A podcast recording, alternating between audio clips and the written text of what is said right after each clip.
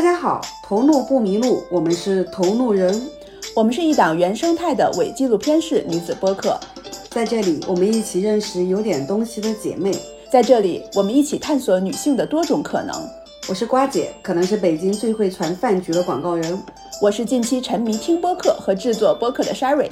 关注同路人，前行路上不迷路。大家可以在小宇宙、喜马拉雅、网易云、QQ 音乐、苹果 Podcast 上关注我们，也可以通过微博同路人 Fellows 与我们联系。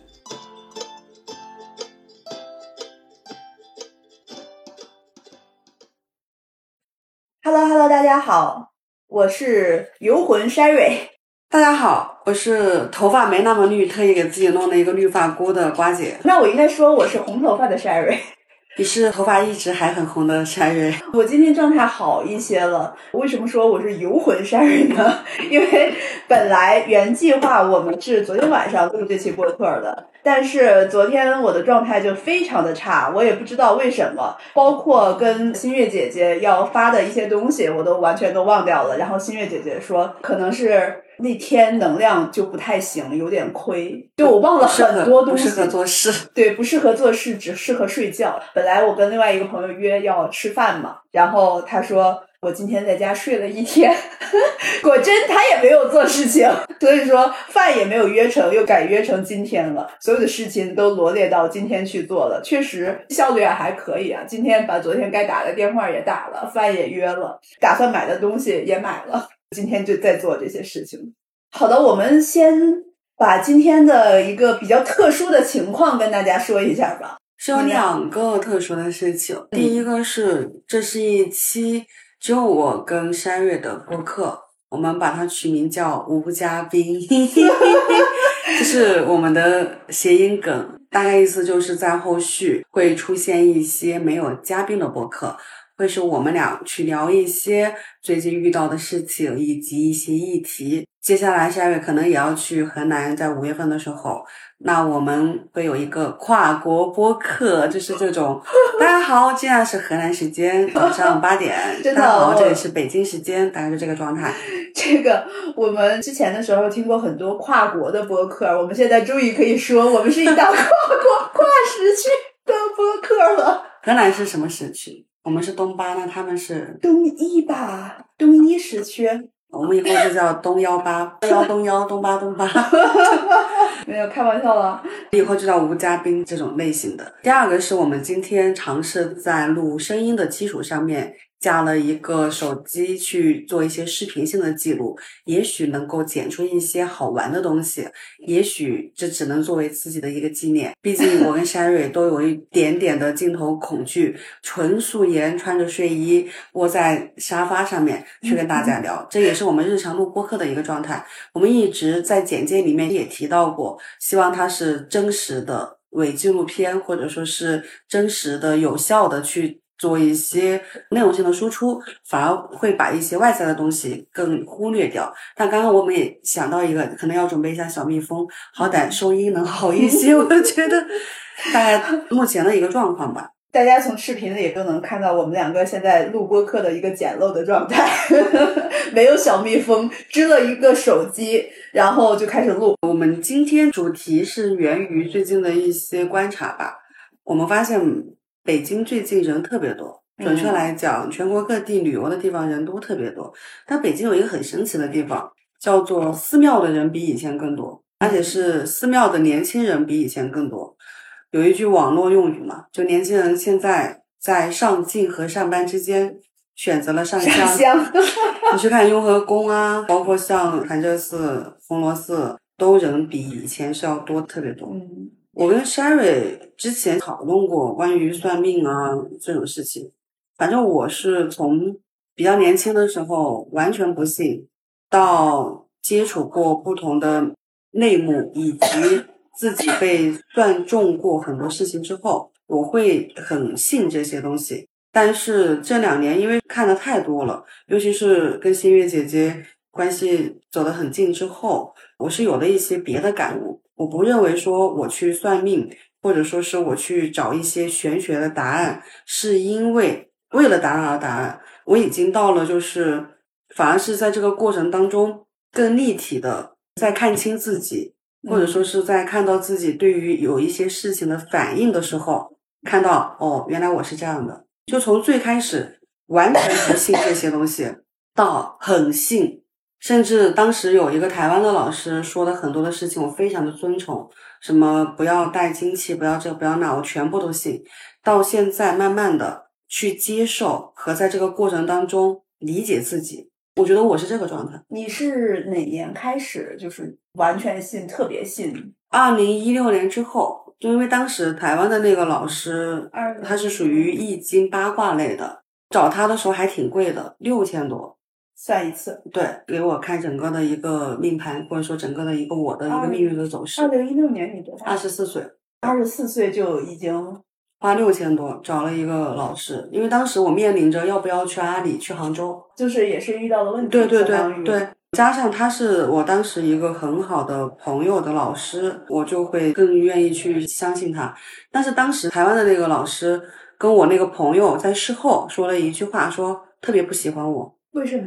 因为我不信。他说我在跟他沟通的整个过程当中，反映出来的就是质疑。我不信，确实也是，因为在二十四岁的时候，我几乎。不能说一帆风顺，不对，就是一帆风顺。只要我不思考，就没有不好的事情。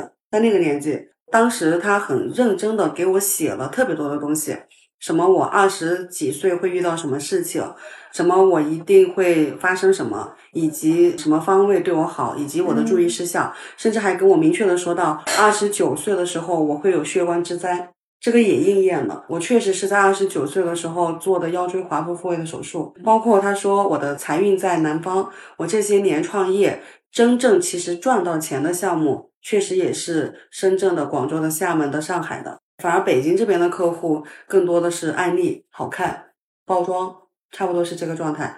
反正就是二零一六年之后，我有一段时间特别信这些，应该是在一七、一八、一九，我会特别信。再然后是到二零年跟新月姐姐走得很近，其实我跟新月姐姐是二零一六年认识的，但是走得近是在二零年，慢慢的我才去有了一些不同维度的思考，才意识到这些东西只是工具，更重要的是你在这个过程当中，你是出于什么样的一个发心去看这些事情，以及你在这个过程当中你是怎样的一个状态去面对自己即将知道和预知发生的事情。再加上说，你在整个过程当中，你的情绪的反应是什么？如果说是你一听到好的，你就啊哈哈哈哈，然后一听到不好的，你就，那你这个人是有问题的，或者说是有点过于执着于这个事情。这是我的状态，就是从等等等到现在接受。我是一个什么样的状态呢？前段时间的时候搬家嘛，新月姐姐跟我们两个关系都是还不错的。我是因为瓜姐认识的新月姐姐。补充一下，新月姐姐在我们的之前的播客里面也出现过，然后现在有一档节目叫《新月说》，不然的话大家不知道我们在聊什么。对对对，我是通过瓜姐的介绍认识的新月姐姐。前段时间的时候，因为我要搬家嘛，瓜姐就跟我提了一下，她说你要不要问问新月姐姐，就什么时间搬家比较合适，然后这些信息。当时我就觉得，哎，也没有必要麻烦了。然后呢？我在当下的那一刻，我就在想这个事情：我为什么这个此时此刻当下不去算命，不去做这个动作？是因为我本身不相信吗？这些年来，我跟欣欣姐姐的一些沟通里边看很多东西，它是应验了的。是我并不是说并不相信这个东西，但是我为什么不去做？我当时就在想思考这个东西。联想到近期可能也有一些身边的朋友，包括我的学妹什么的，要我介绍新月姐姐，然后去算一些相关的她自己的一些事情。我发现所有的去算命的、去占星的，包括那些去雍和宫求神拜佛的，他的一个状态都是有所求。不管是求什么，这个有所求哈，有可能是求财，有可能求姻缘，也有可能是求一个答案。比如说你遇到事情，我不知道该如何选择了。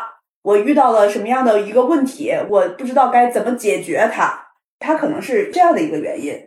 但是我现在的一个状态，没有去做很多的玄学的提问，或者是说找新月姐姐去问很多的问题。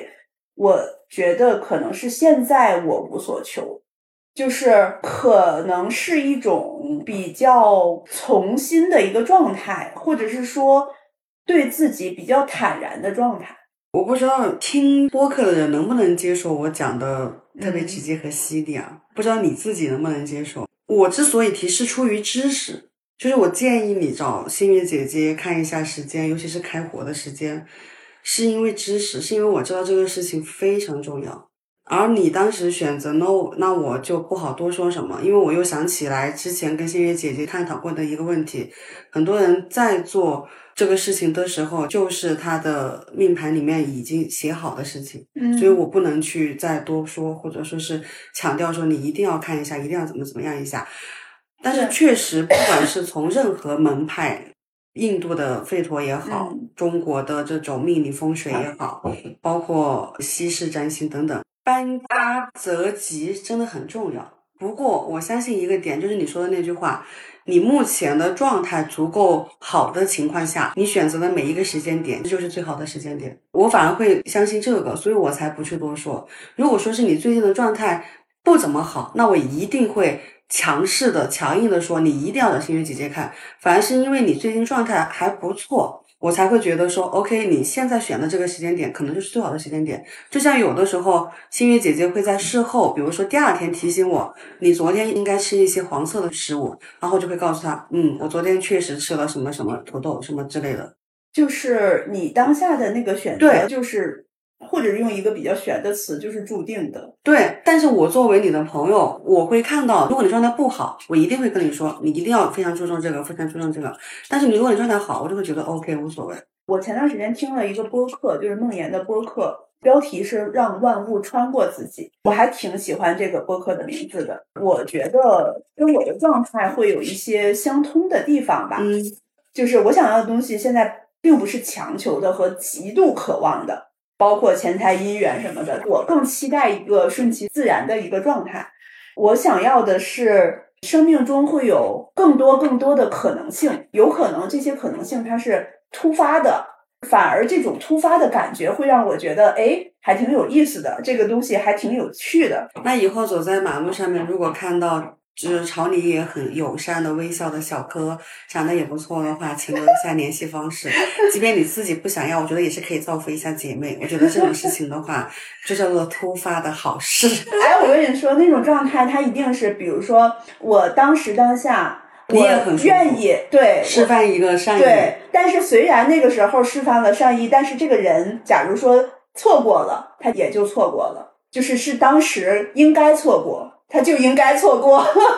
就像我跟你讲过，我之前在那个伦敦的火车上边遇到了一个一直冲我微笑的小哥哥，最后也没有留联系方式的那个事情，他错过了，真的错你虽，然不怎么算命，但是你身上是有那个悟性在的，真的吗？真的。我之前曾经有一个也是他会了解易经的这些人，他说我是有一些那天佛新月姐姐不是也说吗？嗯说你可能就是要靠这个吃饭以后，这些其实都是智慧。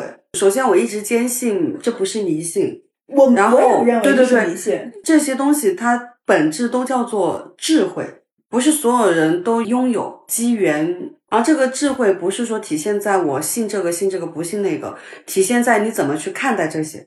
而你的那个状态，我觉得还挺，我想其实。做一个比喻吧。假如说，我想问你一个问题哈，嗯假如说你现在有一个机会告诉你，你将来会在某时某刻因为什么原因去世，你会想知道吗？说实话，我不用说假设，就是这些事情，在我一六年到现在，不不不，经历这个过很多这个是关于生死的，一样的是说你比如说会告诉你什么时间有血光之灾什么的，那这个我也想知道。就是假如是告诉你，就是相对来说极端了嘛，有关生死就比较极端了你说了。生命的完结的那一天，对告诉你你想不想知道？假如说是有写在你的程序里边了，我看到了，我想要就是有这个机会，你能知道？你如果问我，我就告诉你，你想知道吗？我不想知道死亡你看哎，是不是？我其实但是我这血光个举的之灾的这个确实是应验了。举的是一个比较极端的例子吧，就是我想要的，我希望的那种状态，就是你的生命它是自然而然的这样流动的，假如说这一天就是死亡的那一天也好，或者是发生什么样的特殊的事件的那一天，它突然间到来，那我就接受好了。我会想要的是那样的一个状态，这个是我现在的状态，并不是说我之前一直是这样，我也并不想说我未来可能都是这样的一个状态。我应该是二零二零年的时候找过新月姐姐吧？对，二零年，因为那个时候我处在一个极度的不知所措，或者是说处在人生的低谷期，然后状态非常非常不好。我觉得再那么下去，我可能就抑郁了。然后呢，刚好那个时候瓜姐就介绍了新月姐姐，然后跟新月姐姐聊了，应该得有一个多小时，怎么着一个半小时吧。聊完了之后，就是我完全打开了，感觉像做了一次心灵 SPA 一样。但是你信不信一个点？如果说我给你介绍的是我一六年接触的那个八十几岁的台湾的老师，你可能不一定有打开的感觉。又或者说我给你介绍出海仙，或者说我给你介绍我们老家那种什么瞎子算命，就是那种突然就开了神卦，然后就就瞎了，然后他们就开始只能给别人干这个事情。如果是介绍这些类型的，你不一定会有打开的感觉，是因为新月姐姐她的履历、她的背景以及她整个人呈现出来的那个。除了专业以外的可信任度，让你觉得说 OK，在这个姐姐面前你是打开了。毕竟星月姐姐她不管是从学的专业法律这种，还是说她从业的做 FA 也好，做金融媒体也好，跟咱们的生活是相关的，跟咱们本身平时的圈子，她也是能挂得上的。你对她，你才会有这个基础的信任底子在。她有非常强的职业技能和同理心。同理心，那个时候我就会觉得哇。我终于找到了一个人，他理解我，他能够，而且他还有工具，他还有专业。我觉得这个就是他跟其他的很多的大师最不一样的地方，就是在于这生活的阅历、职业的阅历、同理心，而且还是女性。我觉得这个很重要。他能理解你的情绪，他能理解你的处境困境，他甚至也能理解说，当我们在一定年纪的时候，可能会面临到的家庭也好、职业也好、工作也好，就这个我觉得是最最重要的东西。他的性别。你记不记得我们两个之前就是在去做那个同路人的线下活动的时候遇到的那个姐姐？她说她的师傅是一个男性，然后一直在指导她那些相关的事情，但是在我们看来就感觉很 PUA。我觉得可能不能说一定哈，因为毕竟我们真的没有接触过这个人，而是说他当时他是没有办法能够 get 到女性的心理的。就是同理心没有那么的强，想去说服他，或者是说说某些事情的时候，就是强制性的，你就要怎么样，而不是说你把这件事情讲清楚，用一些比较温和的、委婉的一些手段来告诉他，这样的话很难接受，而且会让对方的心理产生极度的不适。我觉得就是我们刚刚是在分享说我们这些年遇到的跟算命相关的事情，包括我们的一些观点和一些个人有的这种故事经验，在不知不觉当中也带出了新月姐姐的个人的背景。我们同路人跟新月说，大家可以理解为是合伙方、合作方，又或者说是叫做一起想做一点事情的这样的一个关系。所以在接下来的话，我发现。因为我们也有在运营新月说的一些东西嘛，会发现说新月说的粉丝或者说新月说找过新月姐姐的这些女孩子们，所谓的个案的案例，它是有很多的共通性的。首先都是女性，我们不知道很多的细节，因为这些毕竟是个人隐私嘛。但是我们会了解到一些共通性，首先都是女性，其次的话，大家更多的是在于一个自我。探索的一个状态，几乎没有人是因为想发财，想要一个什么具体的世俗的东西找的星月姐姐，反而更多的是在我这个年龄阶段，我有了一些困惑，我有了一些对自己的一个想要去了解的更深的一个欲望，找的星月姐姐会更多一点，也就是所谓的自我的一个探索，还有一个是自我成长，应该是有那种面临着择业。还是继续上学，是去这个国家还是那个国家？是学这个专业还是怎么样？就是这种成长性的话题，找新月姐姐的也会相对比较多一些。另外一种，我就是还听她说过有那种类似于已经半财富自由的女孩子，想要把公司有一个比较好的处理，再去完成自己的一个人生理想，可能是 周游世界，就是或者说这样，我觉得是一个自我挑战的一个无限可能性。对，因为有可能他在去周游世界的这个过程当中，他又会发现很多的挑战。反正找新月姐姐的女生基本上都是这一类的，这个是不是也是跟之前聊过的什么吸引力法则是有关系？如果说新月姐姐是一个半仙，是一个算命的，就是我们老家那种的话，很有可能找她的就变成了我明天要中二十万，我后天要接一个三百万的工程，怎么怎么样，就这种的，我觉得可能会就是什么样的。老师他会接触到什么样的一个个案的来访者？包括你也是啊。你之所以能通过我找新月姐姐，是因为你也属于刚刚我们聊到的那些特性啊。起码当时的状态是那样的。你并不是因为我是选三十万还是选三十二万这种事情，你是选择更多的这个可能性和更多的那个可能性。当时真的是在一个岔路口上边吧，不知道该怎么去选择。就聊这种类型的话题。我还蛮喜欢听你讲说，在某个瞬间你选择不去找新月姐姐，或者说选择不算的原因是什么？我觉得这个问题真的是这样。我很长一段时间在思考，就像我们说的，这个东西是一个工具。有些人在遇到问题的时候，他有可能选择了通过宗教的方式。有些人选择了通过学心理学的方式，然后还有一些人选择了可能占星玄学，当然也会有人选择，甚至有些小的情绪可以通过一些，比如说跑步能够解决。对对对，喝酒，然后还有什么看书也有，听播客。其实这些都是方法，它可能方法不一样，但是都是为了解决问题。遇到了问题是人的本能，对。还有人选择倾诉，对，找朋友倾诉。那你在迷茫不知所措的时候，你不知道在一个岔路口上边该如何抉择的时候，你总要有一个出口吧？你总要把当下的那个状态、那种焦虑感，甚至说我都已经要崩溃了，我都想跳楼了，我要把这个事情。不管用什么方法，我要活下去。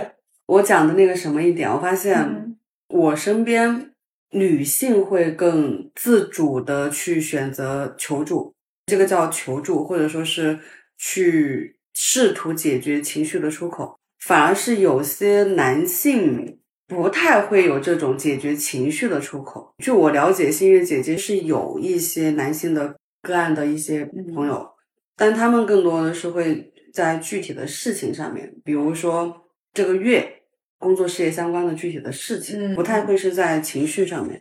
星月姐姐前两天发了一个朋友圈，是说男性会不会像女性一样有这么多的情绪问题？星月姐姐的观点我非常的认可。她说，实际上无论性别、社会地位高低，情绪或者说是困难的总量。都是大差不差的，只是社会和教育没有给男性或者所谓的成功人士留下更多的包容情绪的空间，他们会比女性在遇到困难时韧性更差，神经更脆，只是他们可能有点羞耻于求助。他接触过的男性个案，就是很少有聊半个小时以上的，大部分都是问他行不行，怎么办，哪个选择更好，逻辑性比较强的问题。但是女孩子的话，就是会意识到自己需要某些情绪的帮助，通过找姐妹啊、找心理咨询师、找命理师去了解，他们会借助占星来更好的了解自己。男性，心月姐姐说，他们可能受到情绪的通道是酒精，还真是。我有关系特别好的朋友，就是几乎每天都要喝大酒，而且我是知道他们喝大酒的本质的原因是什么。大概就是这样的一个状况吧，跟我们刚刚聊的那个是有异曲同工。我之前也有一个非常好的朋友，他遇到了人生非常大的波折，非常大的坎儿，是一个男性，就是每天都只能靠酒精来麻痹自己，然后靠酒精才能睡觉。然后我们都知道，你如果说喝一点酒可能没关系，但是你要天天喝，而且每天喝的都很多，对你身体产生很大的影响的。他甚至都喝到白天在工作的时候手一直是抖的，就喝酒喝的。但是在那样的情况下，他没有其他的出路，他不会找别的东西，甚至说我们一群朋友什么的，他也不会去说他的问题。他也不去表达，只是说我们大家心知肚明。在你不说的情况下，我不可能坐在你面前说：“哎，你来那个，咱们聊聊或者怎么样。”就他拒绝去通过倾诉，或者是通过其他的方式去输出。我跟新月姐姐二零一六年的时候就认识了，然后那会儿我是要做那个广告公司嘛，新月姐姐还在媒体。我当时机缘巧合跟他约的是工体的漫咖啡，我印象特别深，因为初生牛犊不怕虎，你知道吗？就是噔噔噔噔噔就冲进去，开口第一句话就打完招呼，哎，我是谁？哎，你是谁？哎，好，坐下。然后开口第一句话是你有什么资源可以给我用？你知道，就是完全不熟，第一次见面，我说你有什么资源可以给我用？你真的不愧是创业的人。对，就是到后来这个事情反馈到现在，因为去年公司遇到各种问题，包括现在也是，新月姐姐反而会跟我说，你应该拿出你最开始创业的时候的那个状态，没有什么可以怕，没有什么可以失去的。我觉得这个挺有意思的，相当于他是眼睛见证过我从零到有，然后又从有到现在，他就能够很明确、清晰的看到我的一个对比的状态。他现在几乎每次我如果目前还遇到一什么问题的话，他就会直接提醒我的一个点叫做，你就想想你那个时候吧，特别有意思。因为我现在的状态可能就是刚才我也在说无所求嘛，但是呢，我一直都在说，哎，我这现在也赚不到钱，怎么着什么的那样的，但实际上状态是无所求。那天跟新月姐姐去买旗袍嘛。哎，旗袍穿一下旗袍，因为我这么多年还蛮喜欢旗袍，但一直都没有一件真正的传统样式的旗袍，有一些就是那种偏很现代的，稍微有现代元素的。然后呢，就是他提起来这个事情，我们两个就一起去买旗袍了。在买旗袍的路上的时候，他跟我说：“你现在这个状态，你要避免梅兰竹菊这些东西，因为。”这些东西就很清高的，你尽量离他们远一点儿。你太清高了，你是赚不到钱的。然后呢，我说行。我们去了那个卖旗袍的那家店之后呢，第一眼看中的又是那些东西吗？对，我看到的是那样的，就是比较淡雅的那个什么。但是旗袍店的店主给我推荐了一个竹子的。还蛮喜欢的，但是很明显一看那个是竹子。我说新月姐姐说这个不能要，我就连试都没有试。最后挑挑挑，选到了一个黑色的旗袍，然后呢是带一个绿色的边，我觉得还挺好看的。我们都觉得，包括新月姐姐也说挺好看的，我们就选了那个。到最后付账的时候，那个店主说：“你看这个底花是梅花，多好看呀！”然后我说：“啊，最后还是选了一个带梅兰竹菊的，你知道吗？”就应了我们刚才说的那句话嘛。你下意识的选择是在遵循你自己的内心，所以我的一个非常点吧，我认为这个世界上面每一个人都做到了知行合一，没有没有做到知行合一的人，因为他们的行为反映的就是内心的真正的认知。做到了表面意义的知行合一的人是大部分人都做到了。可是我有一个小小的不太一样的观点，这个可以后续剪掉。我不认为我们这个年纪有资格无所求。我觉得也没有必要减掉了。会不会显得我很强势？因为你一直在 Q 你自己无所求，然后我来一句，我觉得我们这个年纪没有资格无所求。我想说，我的这个无所求，就是它可能是带引号的那种无所求。不不，我真实的在那个什么，就是我内心，你想，即便是一个这样的状态的情况下，并不影响你干涉。对，你不是说拿无所求当做借口去躺着？对，那我懂。那我而且就是随便举一个那个什么的例子，我现在如果是真的是真实的无所求的话，那我可能不会买新衣服、新鞋子了。我都这些东西身外之物对我来说有什么用呢？但是我现在我看到好看的衣服，我还是想买呀，就还是会有欲望。对，还是有欲望啊。那我觉得这个无所求反而应该是要换一个说法，叫做无所强求。你其实是无所强求，你不是无所求。就是更偏向于那种顺其自然的状态吧。人能做到无所强求，也是要经历过一些的，才能放下我执。我想到我们刚才录播课之前，我专门去百度 的那句话，就是一个复旦大学的教授说：“如果到了四十岁还不信命，只能说明你悟性太差。”就你说的那个智慧。这个所谓的信命，不是说相信那个迷信，而是相信有些事情。不是靠人力能无所为，就是所谓的这个命理和哲学，它是有一些逻辑和相通的地方的。你知道，我接触过一些男性，他们会非常斩钉截铁、果断以及决绝的说啊，我不信这些。但是我反而会看到的是，他们是在智慧的某个层面是关了门的。首先，你对于有些你不知道的东西。你的态度如果是这样的一个状态，我反而会觉得挺可怕的。我会比较欣赏那种我不懂，我不知道，但我不诋毁，或者说我不会一竿子打死说他就是不好的，他就是差的，他就是不行的。我特别讨厌有些人，就是会在一些玄学内容下面直接评论，这个就是封建迷信。啊，我给大家举例，什么叫真正的封建迷信？就是啥也不干就磕磕磕，就是类似于你知道，我之前我有个朋友，他们说去雍和宫求的时候，应该要什么样的一个公式，或者是要怎么去开口嘛？大部分人都是啊，我要一百万。但是我认为，就是你真正如果说你对这个东西有认知，你应该是跪在菩萨面前，你可能要说我是谁，我在哪一年通过什么努力干哪些事情，链接什么，别人跟我一起干能得到什么利益，我能帮助其他人做这个解决什么问题。好，我要干这个事情，赚一百万。我觉得这才是一个真正的 求的一个我觉得。哈，就是回到刚才你说的这个点上，它其实某种意义上面是一种仪式感。就像是我们之前提到过吸引力法则，你把这个事情清清楚楚、明明白白在神殿上边说了之后，其实你下意识的脑海里边就已经根治了、种植了这个东西。所以说你在以后的行为中都是在努力朝着这个方向发展，你从你自我的角度上边都是往这个方向去做。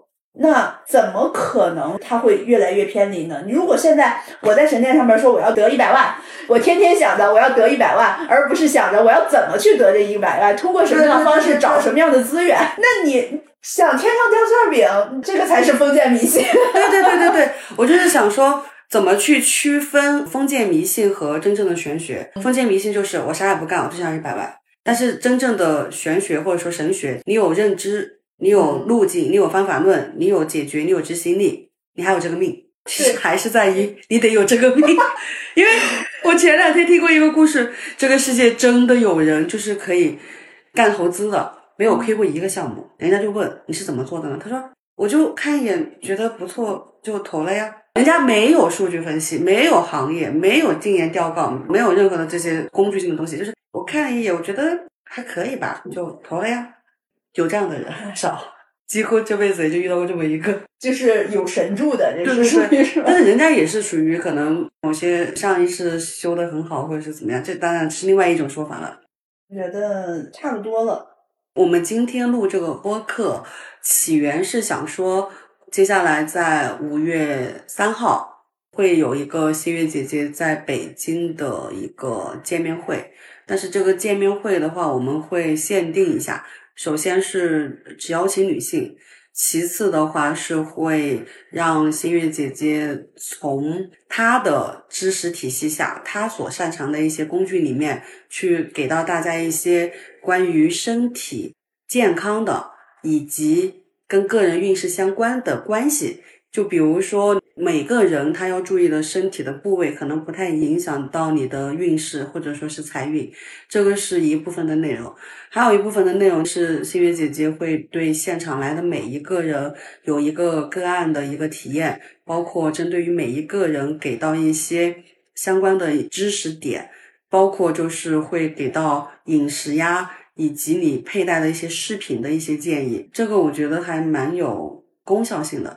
第三个是在于说，新月姐姐可能会从她这些年的一个从业的经验、从业的一些案例里面，会给到大家一些跟市场啊、行业啊这种相关的。我觉得大家也可以去聊。在现场的话，也有可能会链接到一些不同的行业的女性朋友们。我觉得这个反而是更重要的一个东西，叫做圈子吧，叫做你说你在北京，你想有自己的副业也好，你想有自己的创业也好，能够有的一次机会。如果大家想去报名参加这个活动的话，就加我们的小助手的微信，我们会给大家发一个报名表。这个报名表里边会是非常简单的几个信息，但是这个非常重要，原因是在于心玉姐姐可能会通过这个信息去筛选。因为有些人可能确确实实不太适合在当下参加这样的活动。在活动之后的话，因为新月说很多的加了助理号之后，都会主动问什么时候开课，什么时候做一些占星的线上的课程。所以基于这样的一个情况的话，加上确确实实我们自己在市面上面看到过一些打着教学的幌子，但是在做一些很奇怪的事情。星月姐姐会在这次活动之后，在线上以直播、录播，包括去陪伴的这样的形式，可能就每周。会有一个大家一个集体的上课的一个时间段，会跟大家一一的产生一些链接，这样的一个课程，我们在后续也会安排上，可以先加我们的一个微信，在后面的话，有的具体的细节、具体的章程也会发给大家。那我们的活动信息跟大家说完了，还有其他的吗？应该没有了吧？就是今天我们没有想到，我们两个的这种无嘉宾播客是以这样的一个方式开启的。第一期的内容是我为什么不去算命，其实是在讲观点，每个人不一样。我们收拾一下，准备迎接新月姐姐了。好的，拜拜，拜拜。Maybe the